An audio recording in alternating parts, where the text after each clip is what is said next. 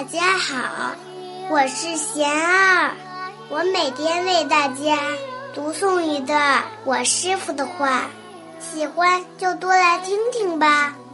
你为什么不敢拒绝别人？我师傅说，不敢说不，看上去是在顺从别人，委屈自己，其实是害怕得罪人，想要保护自己的好形象。归根结底是屈服于我执，不要那么紧张的爱自己，不管说不说不，都会轻松很多。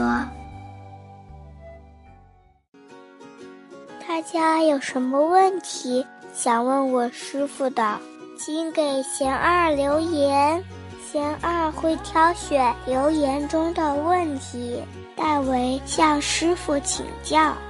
然后在今后的节目中回答哦。